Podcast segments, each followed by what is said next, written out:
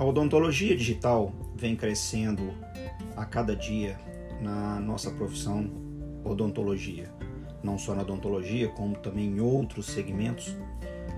Mas uh, nós temos passado por um período onde o entendimento disso tem sido uh, de grande benefício do ponto de vista acadêmico, como também do ponto de vista profissional na execução do dia a dia. Vários são as formas de nós podermos entender essa odontologia digital. Profissionais às vezes alegam que fotografias digitais você já está inserido na odontologia digital, como também no seu próprio telefone ou smartphone, que você já executa né, procedimentos de fotografia, de você poder interagir com seu paciente. Isso também é uma, uma digitalização.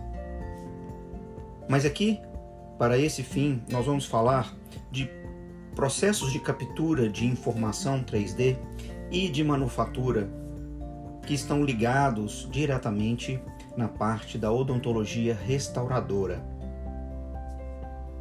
Para que nós começamos, para que nós começamos a, a pudéssemos começar a, a mostrar esse esse entendimento, é importante nós sabermos quais são os mecanismos hoje existentes de captura de informação para execução de trabalhos restauradores. Nós temos como opção o scanner intraoral, que faz uma captura do preparo dentro da boca.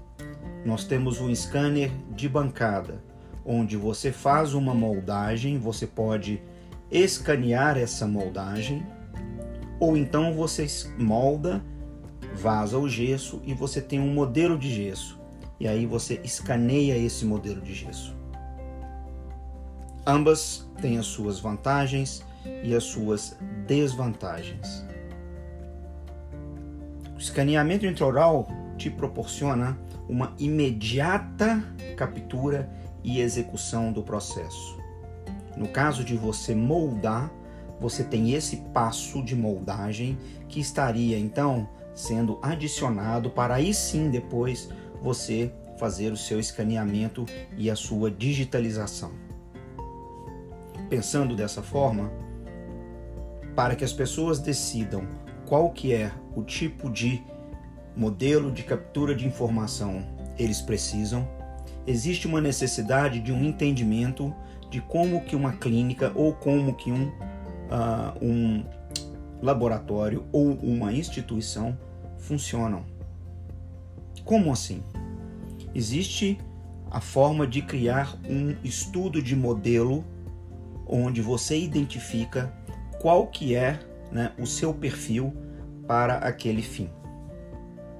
Assim, tanto o escaneamento intraoral quanto o escaneamento de bancada são excelentes mecanismos de captura dessa informação 3D.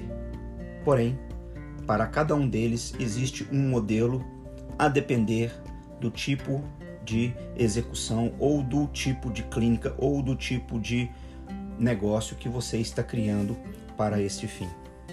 Não tenho dúvida que é de fundamental importância nos dias de hoje os alunos e os profissionais se engajarem nessa nova forma de procedimento odontológico, que além da velocidade e da otimização, também cria um mecanismo de captura de dado que se torna extremamente importante para os nossos pacientes e no caso, por exemplo, de uma instituição de ensino, para poder otimizar o ensino dos alunos e até mesmo o atendimento dos pacientes.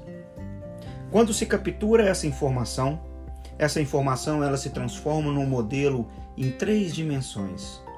A partir daí, nós vamos executar um desenho. Esse desenho, né, chamado de CAD, né, que, que identifica na língua inglesa Computer Assisted Design. Desenho assistido por computador. Então, nesse, nessa sua captura de preparo que foi executado, nós temos então uh, esse modelo 3D, onde você executa um desenho sobre esse modelo naquele preparo, e esse desenho então vira um objeto em 3D que será então manufaturado. No caso de se utilizar scanners de bancada, o procedimento de preparo ele executa, porém você faz a moldagem e aí você leva para o scanner de bancada, como explicado no início dessa explanação. A partir daí, nós temos os mecanismos de manufatura a depender do tipo de trabalho que vai ser executado. Dois são os mecanismos de manufaturas básicas. Um, mecanismos aditivos, também conhecidos como impressões 3D ou prototipagem. E o outro, mecanismo subtrativo, que se identifica pela fresagem, onde você tem um, um bloco ou um disco pré-fabricado, já vindo da área de indústria odontológica, e então com uma fresa mecânica você vai fresar, você vai tornear na forma daquele desenho CAD que foi executado. No caso da prototipagem, você vai prototipar, você vai imprimir esse objeto.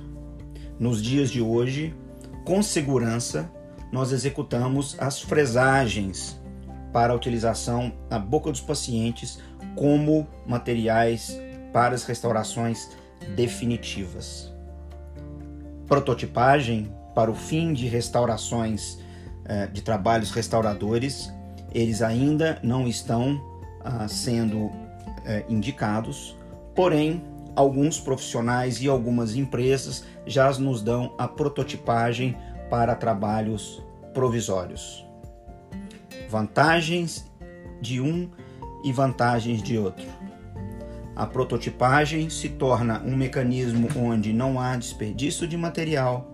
Na prototipagem é um mecanismo que tem um custo muito mais baixo comparado com os mecanismos de fresagem.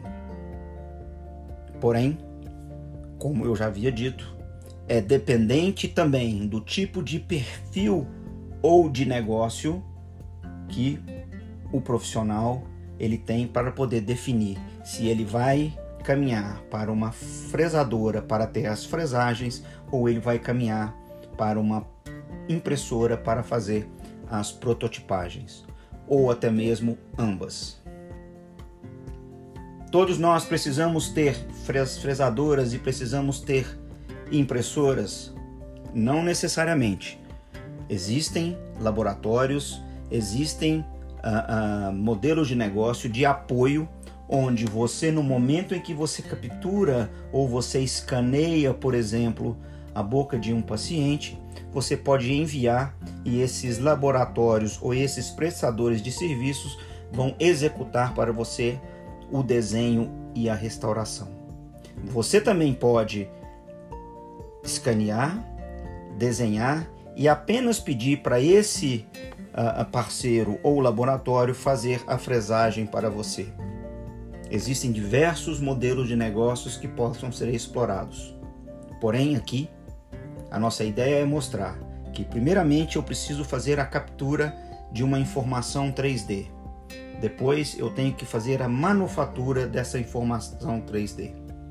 Lembrando sempre que no momento em que você manufatura isso, seja com impressão 3D, seja com, fresa, com a fresagem, existe um componente no final que ele é analógico, que é o que? A finalização, polimento e acabamento, que hoje ainda é feito pelo homem.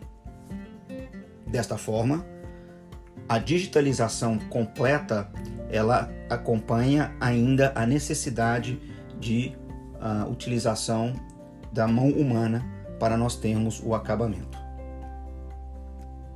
Espero que tenham gostado. Vamos para o próximo tópico.